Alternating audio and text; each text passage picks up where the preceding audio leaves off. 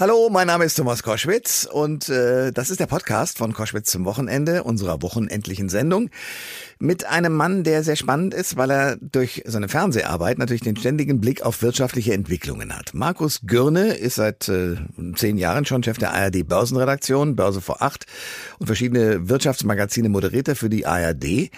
Und in dieser Funktion beobachtet er natürlich sehr genau, wie entwickeln sich die Dinge, die Rohstoffmärkte, die Aktienkurse, was ist mit der Inflation. Themen, die zwar eigentlich sehr trocken wirken, aber natürlich trotzdem spannend erzählt werden müssen, weil sie uns ja natürlich alle angehen. Also wir merken ja, dass im Moment alles teurer wird. Ich sage nur mal Benzinpreise äh, und so weiter. Oder auch natürlich ganz normal Lebensmittel. Woran liegt das? Was kann man dagegen tun? Wie geht man damit um? Die Antworten von Markus in diesem Podcast. Der Thomas Koschwitz Podcast. Koschwitz zum Wochenende und ich freue mich sehr, dass er wieder mal da ist. Der Mann ist Leiter der ARD Börsenredaktion und bald schon gibt es das im zehnten Jahr. Ähm, Markus Gürne, herzlich willkommen. Hallo, danke für die Einladung. Sehr, sehr gerne.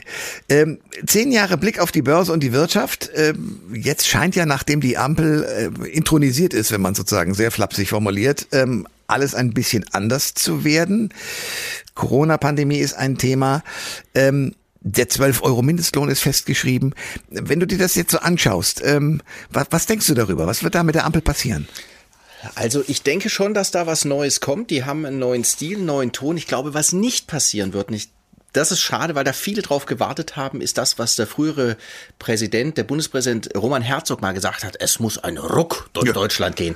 Und ich glaube, dieser Ruck wird sehr, sehr, sehr klein und äh, nicht, nicht, nicht ähm, lautstark äh, durchs Land hallend ausfallen, weil die einfach zu viele Kompromisse eingehen müssen. Das sieht man an vielen Ecken und Enden schon.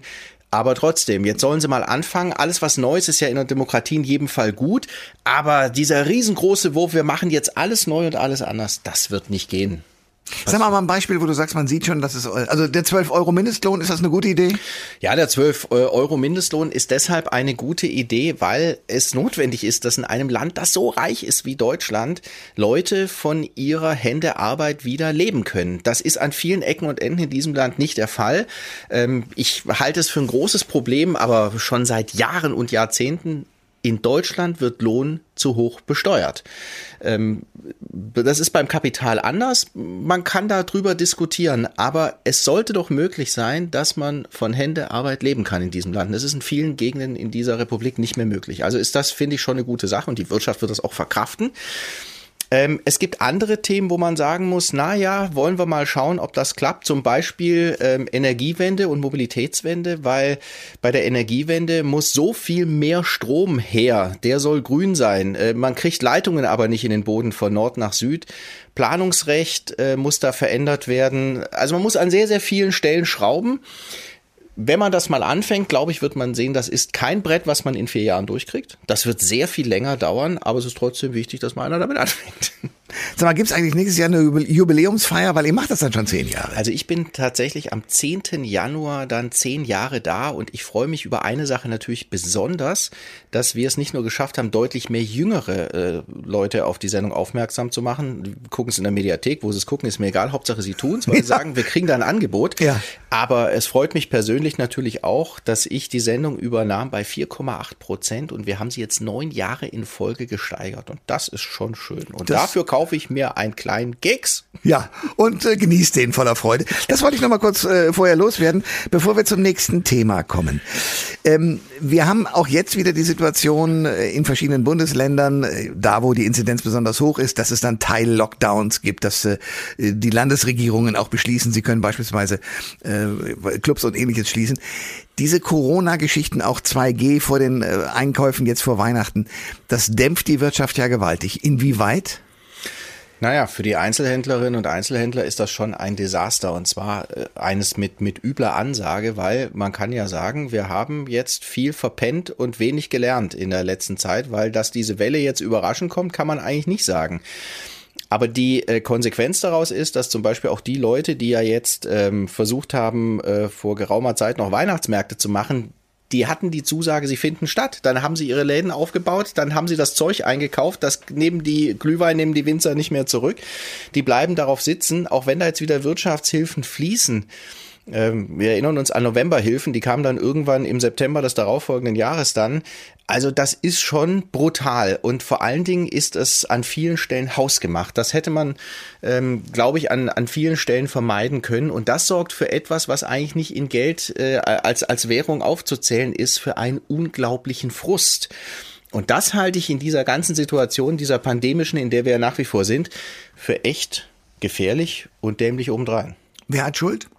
Ah, die Politik hat schon an vielen Stellen ähm, sich zu optimistisch verhalten. Ähm, das trifft sicher äh, auf, auf nicht einzelne Personen zu, so auf Parteien, sondern dass das äh, ganze politische Establishment dachte, wir sind eigentlich damit durch. Da kommt dann noch mal was im Herbst, das wird aber nicht so dramatisch werden. Da wird ja auch viel drüber debattiert diese, den Blick, den ich ja immer versuche auf die Sache zu haben, ist der wirtschaftliche und auch gesellschaftspolitische Schaden für Leute, weil das ist ja wie mit, mit, mit einer Debatte über Inflation. Ja, die steigt, aber die, die wird auch wieder schwächer werden. Ja, aber verdammt nochmal, die Leute müssen jeden Tag heizen, jeden Tag Strom äh, anmachen und tanken. Die haben die Kosten jeden verdammten Tag. Also hört auf mit diesen akademischen Elfenbeindiskussionen. Wir müssen, glaub, was heißt wir? Die Politik muss näher an die Leute ran und deshalb übrigens ist es, glaube ich, auch ein Erfolg von Börse vor acht, dass wir versuchen, in der Sprache der Leute Perspektiven zu eröffnen und versuchen, Erklärungen zu finden. Und da gibt's dann auch oft Ärger mit vielen Teilen der Politik. Also das hätte man ja so nicht sagen müssen. Ja, aber genau dafür sind wir da. Lass uns über etwas reden, was uns ja auch erreicht und du sagst es auch schon, nämlich die Inflation, fünf Prozent etwas drüber. Ähm, also alles wird teurer, um das kurz zu sagen, für die Verbraucherinnen und Verbraucher, aber vor allen Dingen auch natürlich für die Unternehmen, die ja, was weiß ich, Rohstoffe brauchen und, und Bauteile einkaufen müssen. Das wird ja alles teurer, das hat ja alles sofort eine Wirkung. Trotzdem, und das würde ich jetzt gerne begreifen, ist die Börse relativ stabil beziehungsweise geht nach oben. Wie geht das denn? Ja, ähm, sie, sie geht nach oben. Sie hatte aber auch jetzt äh, vor einiger Zeit äh, Tage, da ging es deutlich nach unten. Also es ist eine Achterbahnfahrt, das muss man deutlich sagen. Und das hängt tatsächlich damit zusammen, es gibt diesen schönen Spruch, an der Börse wird die Zukunft gehandelt.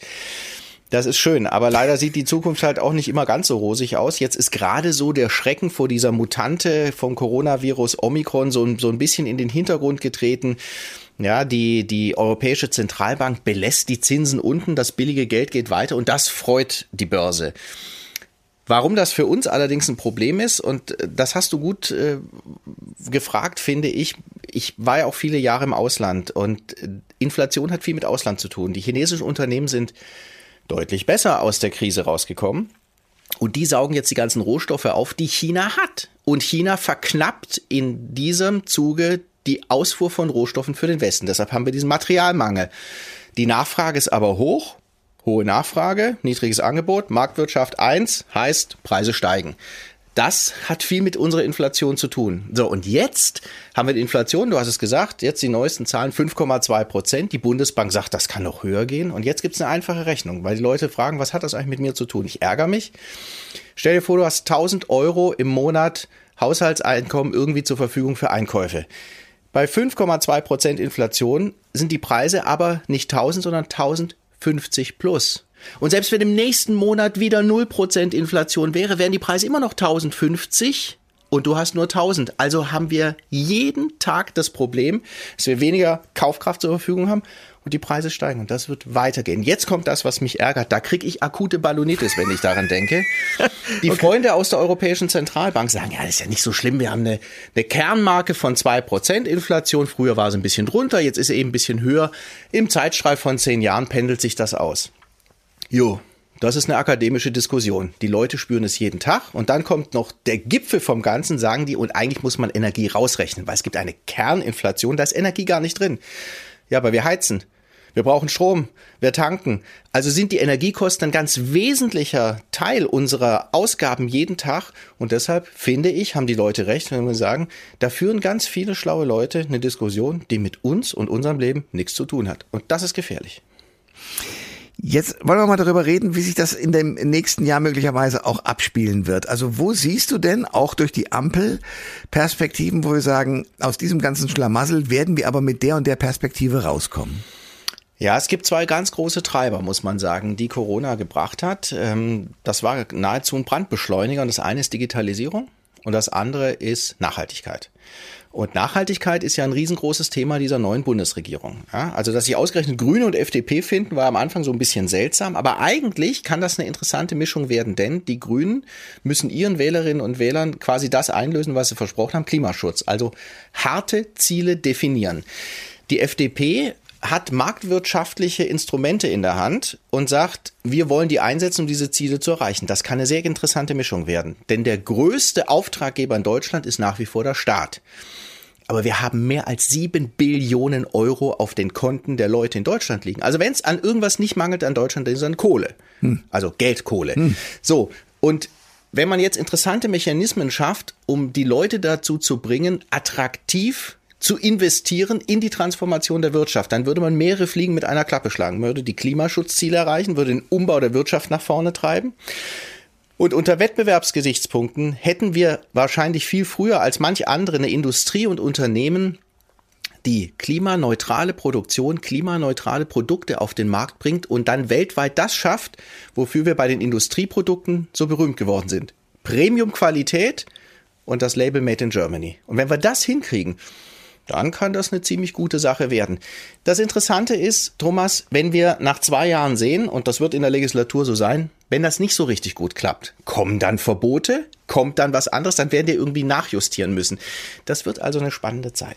Ja, und wir werden da häufig drüber reden können in Zukunft. Sag mal, der wichtigste Minister aus deinem Ressort wäre wahrscheinlich Christian Lindner für dich, oder?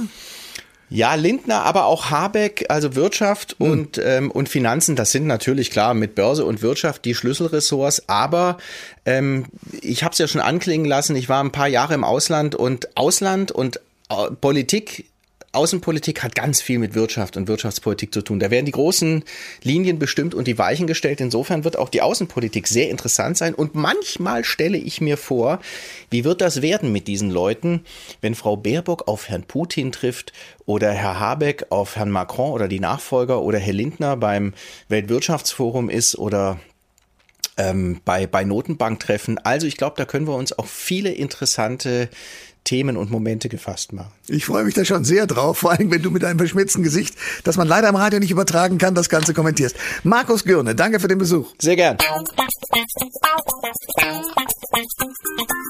Alle Informationen zur Sendung gibt es online auf thomas-koschwitz.de.